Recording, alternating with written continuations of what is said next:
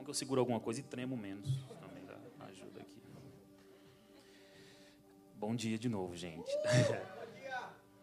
É, tremores e gaguejamentos e etc.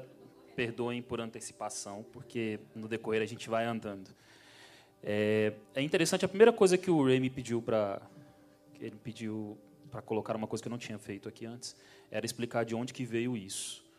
E mais do que mais do que concordar, mais do que, do que achar que é isso mesmo, é, é importante a gente saber o que, que nos leva a fazer as coisas que a gente faz, não é só aqui na igreja, mas praticamente em tudo que a gente faz. Algumas das pessoas convivem mais comigo, outras convivem menos, algumas a gente conversa mais, outras a gente conversa um pouco menos, mas eu acho que todo mundo meio que percebe assim o tipo de pessoa que eu sou. Eu fico ali na, na fazendo o que eu tenho que fazer, eu cuido do que eu tenho que cuidar, mas praticamente nada do que eu faço é sem motivo. Eu não consigo simplesmente uh, obedecer. Obedecer para mim é muito difícil. Sempre foi, sempre foi. Eu nunca tive grandes problemas uh, em lidar com pessoas, em lidar com, com, gente de nenhum tipo, de nenhuma maneira de, de ah, de pessoa, nenhum tipo de pessoa, a não ser aquelas que queriam me mandar fazer por mandar fazer. Eu tive oportunidade, teve época de poder entrar no exército, mas graças a Deus que eu não entrei, porque não ia dar certo. É claro que não ia dar certo. Paga 10. Por quê? Porque eu estou mandando. Não, calma. Um pouco mais do que isso. E dentro disso, assim, é, esse, o motivo de estar aqui, o que, que me traz a estar por aqui, de repente a gente sai do Brasil, a gente chega aqui nos Estados Unidos, a gente começa a conviver com uma galera a gente veio, veio parar na igreja nos Estados Unidos com a Amanda, com o Jonas. E aí, de repente, a gente vem parar aqui na, na a gente vem parar aqui na Nova, na igreja. Eu venho de uma de uma família assim, de uma de uma herança católica muito praticante, muito praticante, muito, muito praticante. Eu era muito praticante, muito, muito, muito praticante.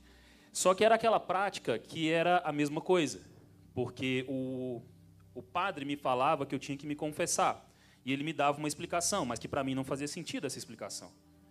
E entre outras coisas também de quem me conhece sabe que para mim dois mais dois são quatro.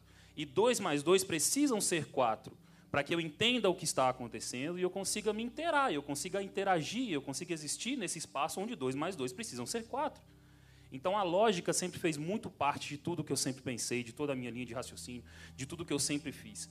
E eu não via lógica em algumas coisas dentro da própria Igreja Católica. E aí eu entro aqui, eu sento lá no fundo, assim, timidamente no cantinho, um envelopinho na minha frente, o pessoal chega aqui falando que dízimo, aí você se prepara, né? Chegar numa igreja, é, eu conhecia, não conhecia muitas igrejas evangélicas, aí você se prepara para chegar e o cara fala 10%, 15%. Agora a gente precisa de um extra, é 20%. Então, e eu chego aqui e de repente a pessoa, o pessoal começa a falar sobre o dízimo e fala assim: olha, mas o dízimo vai muito além do dinheiro. O dízimo vem de você estar aqui, de você participar, de você agir, de você pregar, de você estar junto, de você estar espalhando isso que Deus é, traz para a gente. E aí eu falo, bom, né, joga no comecinho do culto, você começa a ver, é diferente. Isso depois de um louvor mais ou menos igual a esse aqui, só não tinha umas luzes ainda e tal, mas depois de um louvor mais ou menos igual a esse que a gente não vê por aí, aí me chega aqui no dízimo e fala, gente, dízimo não é dinheiro não, não é só dinheiro. Dinheiro é bom, mas não é só dinheiro não. Então as coisas começam a perceber diferente. E aí um belo dia também eu chego num GC.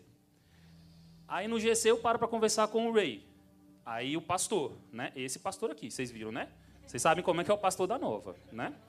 Aí eu chego lá para falar com ele e aí o cara tá falando assim, assim, as pregações dele aqui. Ele chega e fala assim, cara, aí Jesus parou e pensou, mano, eu falo, cara, eu achei uma outra pessoa que fala com Deus como eu falo.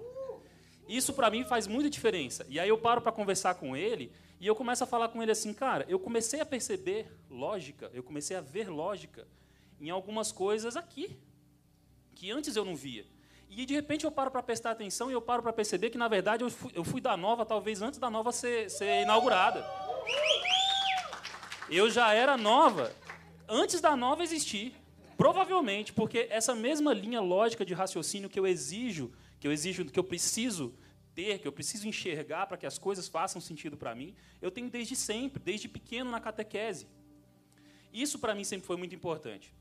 E aí, com tudo isso, à medida que eu, for, eu vou conversando com o pessoal, a gente, no trabalho, os meninos, a, a gente vai de carona A, a, galera, a gente de vez em quando aparece um assunto parecido e a gente começa a conversar e eu percebo que quando eu começo a colocar o meu ponto de vista de algumas coisas, as pessoas começavam a pensar assim, é, é, né? E eu percebo que de repente o que eu, as minhas percepções, as coisas que, que o Espírito me revela, que sempre me revelaram assim, eu nunca entendi o que era, mas que sempre me revelava isso, eu percebo que isso de repente pode ajudar alguém a entender isso tudo que está acontecendo aqui. E aí eu comecei a perceber, cara, um dia eu vou escrever essas coisas. Um dia eu vou escrever esses negócios. Eu nunca fui um grande escritor, é verdade. Uh, um dia eu vou escrever esse negócio. E aí eu chego num domingo, à noite, domingo passado, eu falei, ah, quer saber? Eu vou começar a escrever. Pregação maneira, tal, estava empolgado ainda, voltamos com as luzes, as luzes deu massa aqui, deu tudo certo, eu estava empolgado, tive, vou, vou, vou escrever. Eu peguei o celular e comecei a escrever. De repente, quando eu comecei a escrever, eu percebi que a única coisa que faltava de tudo isso que está aqui, que é o que vou apresentar inteiro para vocês, é, a única coisa que faltava eram as referências bíblicas. Porque eu não estava indo buscar, voltava e tal, não sei o quê. Mas a palavra, a, a, o texto, estava pronto. E eu comecei a ler, e não, não era um texto que eu costumo escrever. Não é um texto que eu costumo escrever, porque para eu escrever um texto, é... eu consigo conversar, escrever não. E aí eu comecei a buscar as referências bíblicas e tal, e eu olhei e falei, cara, isso aqui está tão legal, seria bom se, se de repente alguém tivesse acesso a isso. Aí eu mando para o Ray. Aí foi na hora que eu mandei, ah, no, no outro dia. Isso foi na segunda, né, Ray, de manhã? Terça. Pronto. Na segunda-feira eu procurei as referências, eu concluí o texto, e aí, para não incomodar ele de madrugada, eu mandei na terça de madrugada para ele. E aí ele me responde. E aí ele me responde assim, fala, não, cara, você que vai pregar o negócio, você que vai falar lá, dá teu testemunho lá. Eu falo, não, é, é né? Enfim, chegamos aonde estamos aqui. E o grande objetivo, na verdade, é justamente esse, é fazer com que uh, aquelas percepções que eu tenho quando eu converso com as pessoas, que algumas das coisas que eu vejo, da maneira como eu as vejo, traga alguém para mais próximo. De repente tem alguém precisando escutar isso dessa maneira. De repente, é uma maneira para quem já está aqui, já entendeu tudo isso que a gente está vivendo aqui, de repente é uma maneira diferente de você conversar com outra pessoa e fazer com que essa outra pessoa entenda. E aí eu percebo que isso aqui não é para mim. Isso não veio para mim. Porque o que está escrito aqui é, já é a maneira como eu lido com isso. Já é a maneira como eu entendo Deus na minha vida. Já é a maneira como o Espírito Santo se revela em mim. Através de mim. Mas isso é para é o restante é para todo mundo, é para todos nós. E é a partir daí que a gente começa. Então vamos lá. É, faz sentido. E aí faz sentido, quando eu digo para vocês faz sentido, é o faz sentido do João Paulo. É o faz sentido lógico. Dentre tudo o que Deus, estava falando, falei isso com a Ananda no, na terça-feira aqui, dentre tudo o que Deus já nos mostra, se você ainda quiser abrir mão de tudo isso de tudo que ele te mostra através do, do espírito, através da espiritualidade, através do sobrenatural. Se você quiser mais do que isso, se você quiser procurar dois mais dois, você vai encontrar também. A gente estava no GCzão na casa do Ray, e aí uh, veio a última pergunta do GC, que foi um dos grandes pontos também para me incentivar muito isso. Porque ele começar no GC, a última pergunta era: quais são as ferramentas que Deus nos deixou para que nós nos mantivéssemos na fé. E aí teve alguém que falou assim, aí na minha cabeça começa a correr tudo, aí vem lá, uma pessoa fala assim, ah, a palavra de Deus, a Bíblia. Aí uma outra pessoa fala, a oração. E estavam falando. E aí na minha cabeça veio logo assim, eu já tinha pensado nos 30 diferente. Aí eu parei e pensei, na verdade, ah, que ele deixou o que você quiser. Não, interessa qual caminho que você queira percorrer, qual caminho que você, que você acha que de, deva percorrer para chegar a uma fé. Ah, não, eu acho que para eu ter fé eu tenho que caminhar o caminho que você vai encontrar. Tem gente que precisa fazer conta, tem gente que precisa orar, tem gente que precisa ler. Você quer ler? Você quer orar? Tem. Você quer um entendimento sobrenatural? Temos também. Ah, eu quero lógica. Temos também. A única coisa que Jesus nos pediu, a única coisa que a gente precisa ter, que a gente precisa como pré-requisito, e isso nós estamos aqui pregando e vendo isso todo domingo, é crer. A única coisa que Jesus pediu foi para que nós cremos, foi para nós crermos. Todo o restante já está concedido. Todo o restante vem desse primeiro passo de crer. A partir do momento que eu creio, eu entro na fé. E a partir da fé, acabou, dali para frente já tudo é meu. Tudo já é meu. Eu só preciso tomar posse disso. E isso não é difícil. Quem diz isso para vocês não sou eu. Não sou eu quem está dizendo isso para vocês. Quem disse isso é João. João 3,16. Porque Deus tanto amou o mundo que deu o seu Filho unigênito, para que todo o que nele crer não pereça, mas tenha a vida eterna. Aí eu vou fazer igual as outras pregações dos pastores aqui em outros momentos. Ele pediu para crer e para pagar o dízimo? Não. Ele pediu para crer e para jejuar? Não. Você só precisa crer, amigo. O restante vem depois. E a gente vai chegar lá também. Tem mais porque crer é importante. Então levou-os para fora e perguntou: Senhores, que devo fazer para ser salvo? Eles responderam: Creia no Senhor Jesus e serão salvos, você e os da sua casa. Atos dos Apóstolos. Preciso crer e dizimar? Preciso crer e trabalhar na luz? Não, eu só preciso crer. Mas tem mais, porque é importante. Estamos construindo a base de tudo que a gente vai tentar entender aqui. Contudo, os que receberam, aos que creram em seu nome, deu-lhes o direito de se tornarem filhos de Deus. Não precisei pregar, não precisei jejuar, não precisei correr no deserto, não precisei correr atrás de nada. Eu só precisei crer. Só precisei crer. Beleza. Entendemos que a gente precisa crer? Ok. Agora eu creio o que mais que eu preciso para entender daqui para frente? Aí agora a gente vai chegar, vamos chegar onde a gente quer. Essa frase veio do cara ali, ó, veio do Ray. Quer dizer, né, Ray? Aquelas, aquelas coisas assim. Você, você disse para mim a frase, de onde ela veio. Mesmo antes de haver luz, houve cruz. Mesmo antes de haver luz, houve cruz a gente entende isso aqui bem facinho, assim. Não interessa de onde começou, não interessa aonde você quer começar. Antes de tudo que você acha que foi o início, tudo isso já estava feito. Isso tudo já estava. Uh, esse caminho todo já tinha sido previsto, esse caminho todo já tinha sido nos dado por Deus. Entenda que tudo o que a gente está fazendo já tinha sido planejado. Deus já sabia de tudo isso que ia acontecer, desde o princípio, desde antes da criação. Tudo isso ele já sabia aonde ia dar, o que ia fazer. Ele já sabia que o filho dele ia vir para cá, ele já sabia que a gente ia estar aqui conversando. Isso tudo já sabia, já não tinha sido dado. O que nos basta agora é tentar, ah, dentro da nossa limitação da carne, chegar a um entendimento disso. Mas vamos lá. É, a obra de Deus é consumada. Isso a gente viu lá atrás. Na antiga aliança, eu tinha que cumprir a lei para me aproximar de Deus.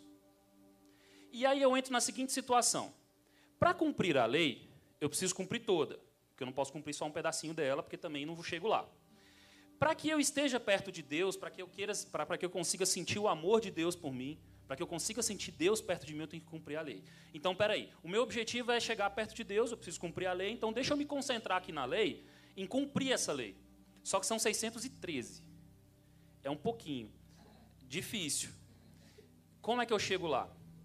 Então nós nos vimos numa situação em que eu tinha que cumprir uma lei para conhecer o amor de Deus, mas eu não consigo cumprir essa lei porque não era possível, com a nossa limitação da carne, cumprir todas essas, todas essas leis. E aí eu começo a me afastar do amor de Deus, eu começo a deixar de perceber isso. E aí eu fiz um paralelo que é, é, é, como a roupa que a gente usa todos os dias. Se você parar nesse momento que você está, na sua cadeirinha aí, você em casa, se você parar para pensar nesse momento e prestar atenção na sua roupa, você vai sentir a sua roupa tocando seu corpo. A gente consegue sentir. Nesse momento eu estou vendo minha calça encostando na minha panturrilha lá atrás, meu cinto apertando a barriga grande aqui. Eu consigo perceber isso. Mas no decorrer do dia, enquanto a gente está fazendo tudo que a gente tem que fazer, pelo nosso esforço, vivendo a nossa vida da carne que a gente está vivendo, eu não percebo a minha roupa. Eu vou perceber de noite, quando eu chego em casa, que eu vou tirar minha meia e está apertada. Está lá aquela marca no meu pé inchado, no meu pé gordo, no meu pé. Essa é a hora em que eu percebo. Então a gente entra numa situação no antigo, no, no, na, na, antiga aliança em que eu me preocupava tanto na, no cumprimento da lei que eu esquecia de sentir o amor de Deus. Eu não tinha tempo de sentir o amor por Ele, o amor que Ele tinha por mim. A gente não consegue chegar nesse momento porque eu tinha uma preocupação em cumprir aquilo que estava. E como é que eu posso conhecer o amor de Deus se eu estou longe de Deus? Porque eu precisava cumprir a lei para chegar perto dele Estão entendendo aonde eu caminho? Eu, a pessoa da lógica das lógicas, tudo isso faz sentido. Eu não tenho como chegar a Deus, eu não tenho como sentir o amor de Deus, porque eu não consigo chegar perto dele, porque eu não consigo cumprir a lei que eu tenho que cumprir. E eu entro numa situação, meu amigo, em que eu não tenho mais o que fazer. Aí a gente começa a lutar, lutar, lutar com a força da nossa da carne, com a força, com a nossa própria força. E aí, ah, Deus ah, numa alusão muito para tentar facilitar um pouco o entendimento, aí Deus te quer perto dele. E aí ele chega e pensa assim: chegou a hora. Aquela que eu previ lá no início, mas chegou a hora agora de eu trazer essa galera para perto de mim. Porque sozinhos eles não vão conseguir. Porque as leis que eu deixei, por causa deles, por ação deles, as leis que eles me fizeram deixar para eles, são impossíveis de serem cumpridas. Mas eu quero essa galera perto de mim. Eu amo demais esses caras. Eu quero eles perto de mim. Só que Deus também é justo. Deus nos ama muito, mas Ele é justo. Então haviam 613 leis que precisavam ser cumpridas. A gente não consegue cumprir. E aí chega a hora. Uh, vamos lá. Quando alguém for culpado de qualquer dessas coisas, confessará em que pecou. Pelo pecado que cometeu, trará ao Senhor uma ovelha ou uma cabra do rebanho como oferta de reparação. E em favor do culpado, o sacerdote fará a propiciação pelo pecado. O que, que Levíticos me traz aqui? Ele me traz a base da lei. Eu quebrava a lei, eu pecava. Para que eu deixasse de ser um pecador, eu trazia uma ovelha, eu trazia um animal, eu sacrificava, e pelo sangue do animal, eu purificava os meus pecados até aquele momento. Aqueles pecados que eu confessei. Ele ainda me diz assim: aquele que você confessará. Né? Então ainda tinha uns outros que eu não confessava, que eu dizia para todo mundo que estava ali, tava liber, é, liberado, mas na verdade, né, cá entre nós, não estava muito bem. E aí Deus chega e me fala assim: beleza, eu tenho que cumprir a lei, são 603, ninguém consegue cumprir, tem que ser um homem que tem que cumprir. O que, é que eu posso fazer para ajudar essa galera? Nessa hora, nessa hora, ele pensa: eu preciso de um homem que cumpra as 613 leis. Ele não consegue cumprir. E aí ele nos manda Jesus Cristo. E tem mais, porque Jesus anda na terra entre os homens, porque as leis eram para os homens. Então, um homem tinha que caminhar entre nós, ele tinha que passar os perrengues que a gente passa, ele tinha que passar por tudo que a gente passa, para mostrar, inclusive, para o homem que ele era, ele seria capaz. Mas Deus é misericordioso, ele manda o filho dele para cá. E aí a gente entra na seguinte lógica: Jesus foi enviado pelo pai dele para cá para cumprir essas leis, todas, inclusive a que a gente viu em Levítico. O primeiro propósito de Jesus era de nos ensinar. Ele veio para mostrar para a gente a maneira que nós tínhamos que caminhar como membros da família de Deus.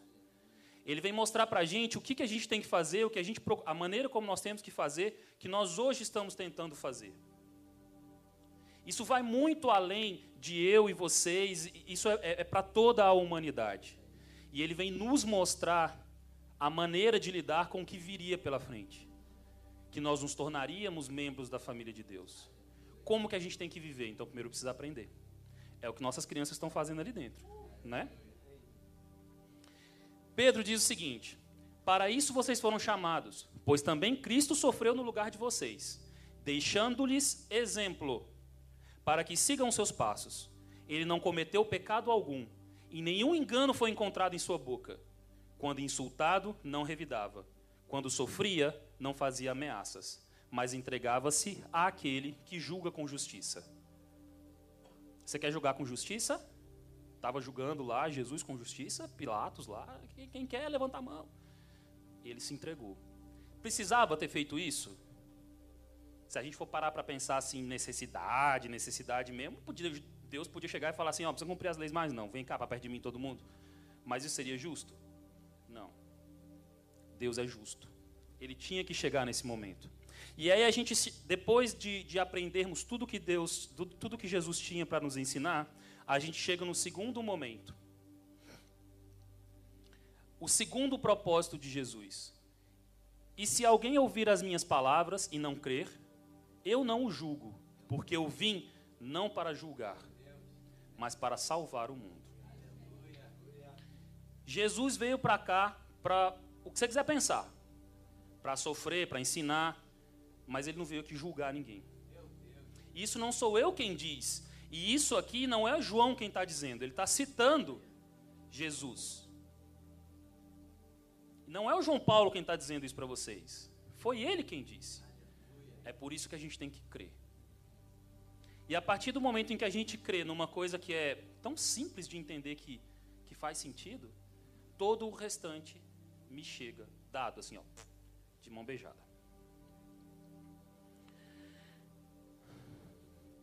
Vamos lá. Vamos analisar o que aconteceu. É, Deus precisa mostrar para a gente o que é o amor dele, porque a gente não está mais conseguindo nem pensar nisso. Espera aí, eu preciso mostrar para esse povo o que, que é o meu amor. Mas o meu amor de Deus está muito além da capacidade de compreensão do homem. Está muito além. Como que eu posso fazê-los ter a mínima ideia do que é isso? Eu preciso chocar a galera. Qual que é a coisa que o homem mais ama? Isso para quem é pai e mãe é fácil. É o filho. Porque é o seguinte: quando você tem filho, e eu digo isso para todo mundo, vou fazer um paralelo assim que acho que já contei para quase todo mundo que está aqui. É o seguinte: quando você tem filho, a sua vida é mais ou menos assim. Ah, você não tem filho, tá só você e sua esposa, e aí você abre a abre a gaveta do pão lá, e aí você tem dois pães. Aí você passa manteiga em um, você passa manteiga, sua esposa come um, você come outro.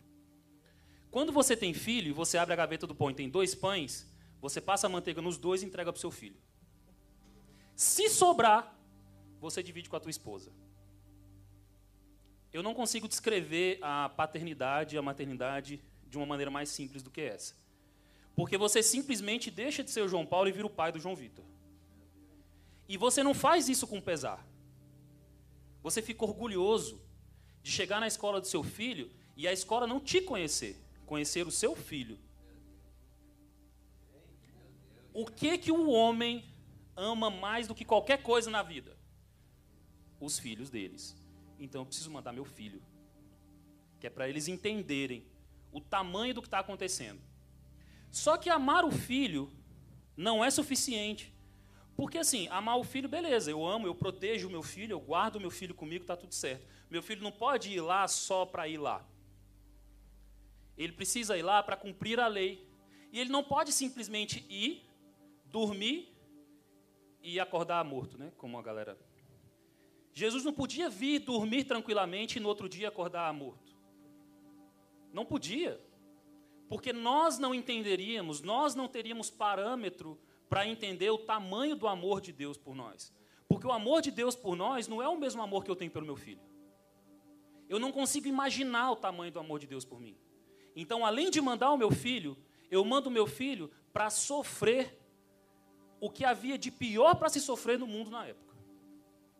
Ele foi humilhado, ele foi escolhido, ah, ele, foi, ele, ele, ele não foi escolhido frente a um ladrão, ele foi torturado, ele sofreu a carne, ele sofreu tentação, ele sofreu o que podia sofrer.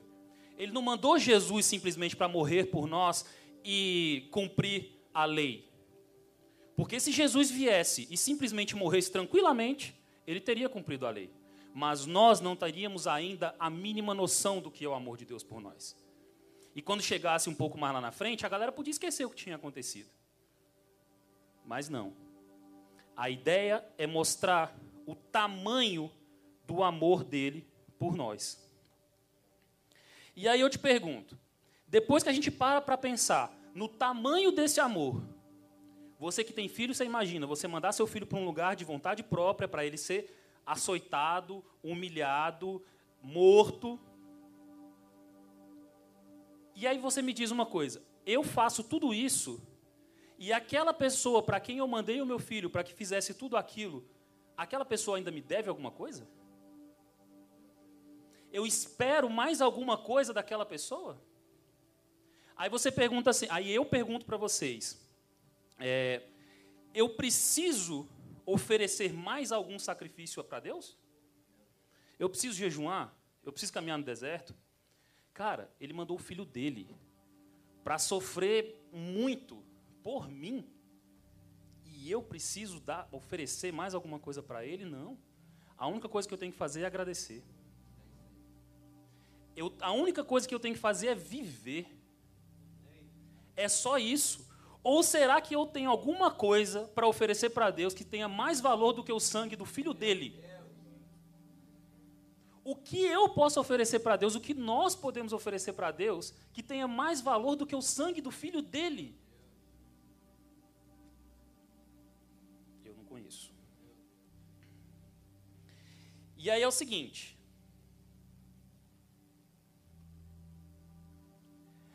Assim, isso 2 Coríntios.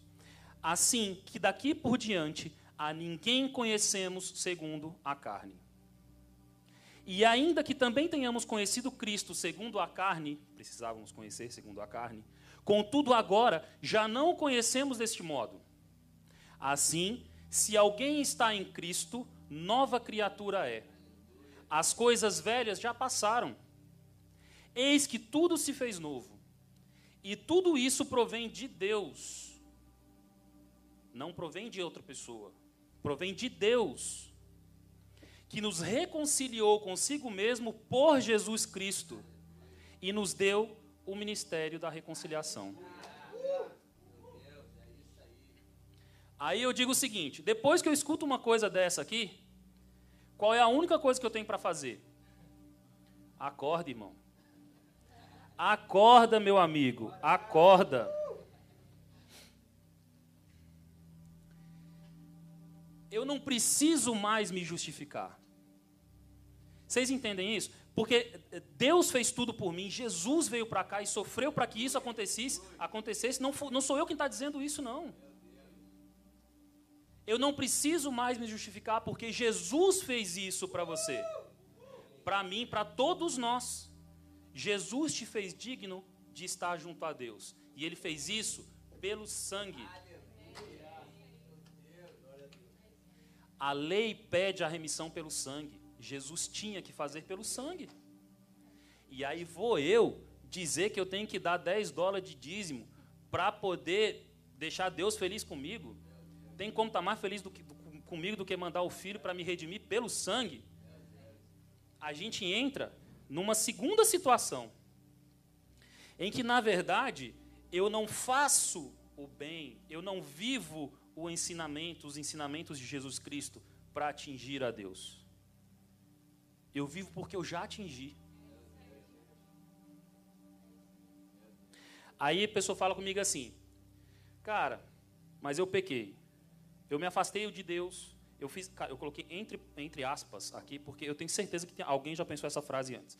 Cara, eu pequei, eu me afastei de Deus. Ele vai me punir. Aí a gente volta lá para o 70 vezes 7. Espera aí. Faz sentido para você que o mesmo Deus que mandou o filho dele para sofrer tudo o que sofreu, para me salvar, agora vai ficar de mal de mim porque eu pequei? Agora ele vai se afastar de mim porque eu pequei? Nem o meu pecado jamais será maior do que o sangue de Jesus. Quando eu digo que o meu pecado me afasta de Deus, eu estou achando que o meu, eu estou querendo dizer que o meu pecado é maior do que o sangue de Jesus Cristo? Ah, não é não, cara. Os meus não são, os nossos não são. Se existe algum pecado maior, mesma coisa, eu não conheço. Aí em Hebreus, essa é grande, mas vale muito a pena ler. Porque repreendo-os, repreendendo-os, desculpa, opa, porque repreendendo-os, lhes diz: Eis que virão dias, diz o Senhor, em que com a casa de Israel e com a casa de Judá estabelecerei uma nova aliança. Não segundo a aliança que fiz com seus pais num dia em que os tomei pela mão, para os tirar da terra do Egito. Como não permaneceram naquela minha aliança, não era possível permanecer, eu para eles não atentei, diz o Senhor. Porque esta é a aliança que depois daqueles dias farei com a casa de Israel, diz o Senhor. Porei as minhas leis no seu entendimento, e em seu coração as escreverei. Não é mais em pedras, não é mais em tábuas. No seu coração. E eu os serei por Deus, e eles me serão por povo e não ensinará cada um ao seu próximo, nem cada um ao seu irmão, dizendo: Conhece o Senhor, porque todos me conhecerão, desde o menor deles até o maior, porque serei misericordioso para com as suas iniquidades, e de seus pecados e de suas prevaricações não me lembrarei mais. Dizendo: Nova aliança envelheceu a primeira Ora, o que foi tornado velho se envelhece. Perto está de acabar. É, vale a pena ler, né? Pois é. Aí eu quero duas coisinhas aqui que eu ia falar no meio da, da, da leitura, mas eu preferi falar no final, que é o seguinte. É, as leis escreverei no seu entendimento e no seu coração. Não é na tábua, né? Falamos isso. E aí me vem depois mais um tapa assim, ó, pá! Não ensinará cada um ao seu próximo. Não sou eu que ensino meu filho as leis da nova aliança. É o Espírito de Deus. É o Espírito de Deus que já está lá nele. O que nós estamos fazendo aqui? Eu estou ensinando o meu filho a escutar o Espírito. É isso que eu tenho que fazer. Eu não tenho mais que ter um catequismo para ensinar o meu filho as leis que Deus colocou para mim, porque aquelas leis já foram. Nova aliança. A única coisa que eu preciso é escutar o Espírito que já está em mim. Isso aqui vem disso. Isso aqui vem de você escutar, de simplesmente você chegar e parar de ignorar, porque às vezes ele fala conosco e você fala: não, não é comigo não. Não tem como ser comigo não. E isso aqui levou semanas para sair porque não era comigo não. Não era comigo não. Só que era. E dos seus pecados e das suas prevaricações não me lembrarei, dizendo nova aliança envelheceu a primeira. Não é porque qualquer coisa, não, é porque ele disse que essa é a nova aliança que a primeira aliança envelheceu. Não é porque simplesmente aconteceu. É porque disse nova aliança. E quando eu digo nova aliança, a velha envelhece. Aí vem a pergunta, né? Uh, Nanda Style. Mas por que, que eu luto tanto pelo que eu quero e eu não consigo chegar lá? Essa é difícil, né?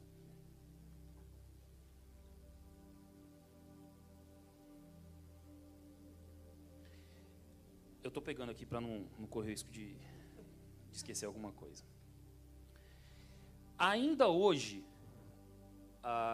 e ainda hoje nós, porque eu estou muito dentro dessa parte aqui, nós tentamos conseguir as coisas por nossas próprias forças. E quando a gente tenta conseguir alguma coisa por nossa força, talvez eu, tente, eu, eu esteja tentando conseguir alguma coisa que nem é para mim. E não é que não é para mim por merecimento é que não é para mim por plano. Talvez o que eu esteja tentando correr atrás não é que não seja para mim porque eu não sacrifiquei o suficiente para merecer. Talvez o que não está vindo para mim não seja meu porque não é plano de Deus que seja. E se for, continua. Porque eu preciso crer e o restante me é concedido. E se ainda não foi concedido, ou não é para você, meu amigo, ou ainda não está no tempo. Mas por que, que eu luto tanto e eu não consigo chegar lá? Faz o seguinte: pensa um pouco melhor, age com o Espírito, conversa com o Espírito que está dentro de você. De repente ele te mostra se você realmente precisa, ou de repente enquanto você está ali conversando, chega a hora de você receber.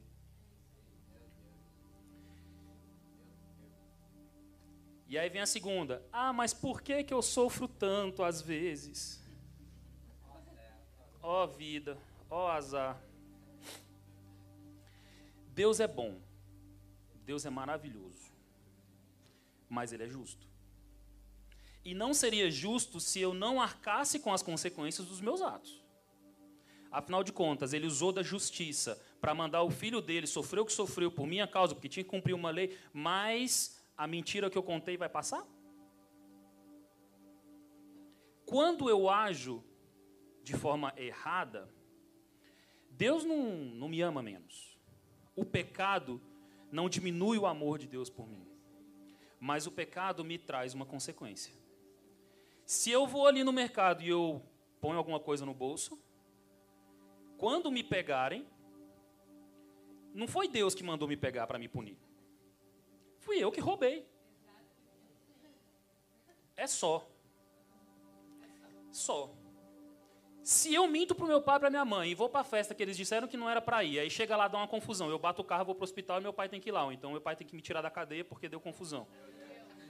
É extremo, é para chocar os jovens que estão aqui. Não foi Deus que puniu não. Foi não. A única coisa que você está fazendo, meu amigo, é arcar com as consequências do que você fez. E Deus não seria justo, eu não conseguiria crer e seguir tudo o que eu sigo e tudo fazer tanto sentido se na hora de, de, de me cobrar as consequências dos meus atos na terra, sendo cobrados na terra, não faria sentido. Quando eu vou preso, porque eu cometi um crime, eu estou pagando na terra por um crime que eu cometi na terra. Quando eu chegar lá em cima, tá tudo certo. Ele está lá de braços abertos me esperando. É difícil escutar isso para quem não acredita, para quem não, para quem não aceitou ainda essa vida na graça que a gente vive. É difícil aceitar que um cara vai chegar aqui e vai cometer um mal absurdo e vai chegar lá em cima e Deus vai estar tá lá esperando ele. É difícil. É difícil para mim, inclusive. É difícil até estar tá falando isso para vocês aqui. Mas, se não for assim, não faz sentido.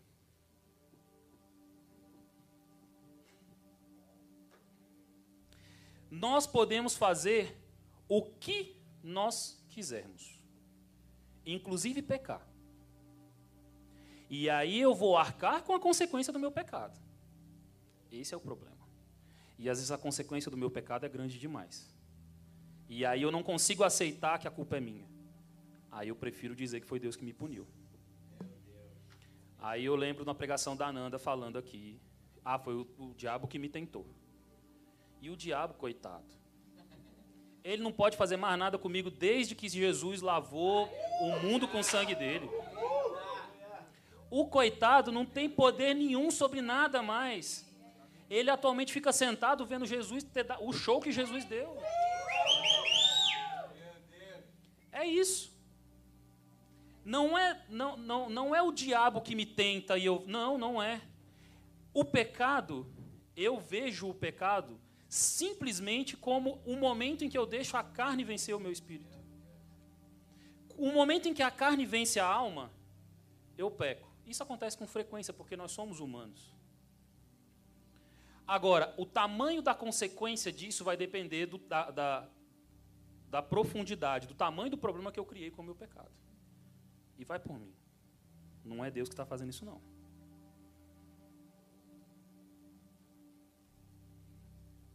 Digo a verdade. Aquele que crê em mim fará também as obras que tenho realizado.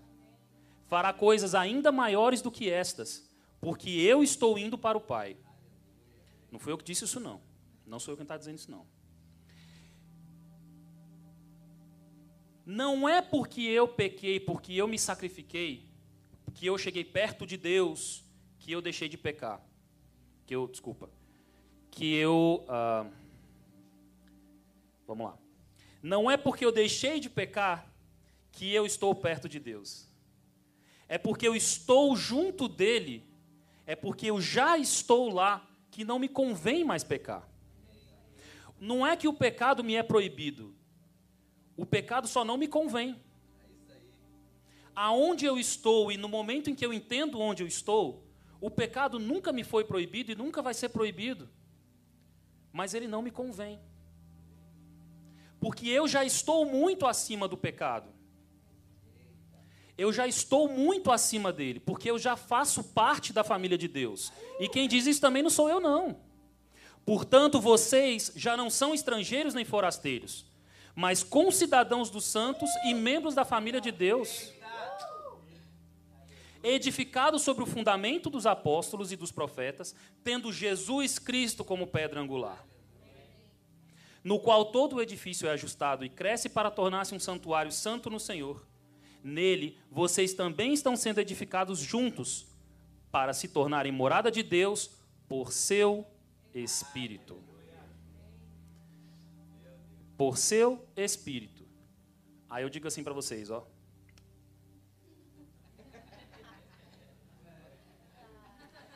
Entenderam a lógica da coisa?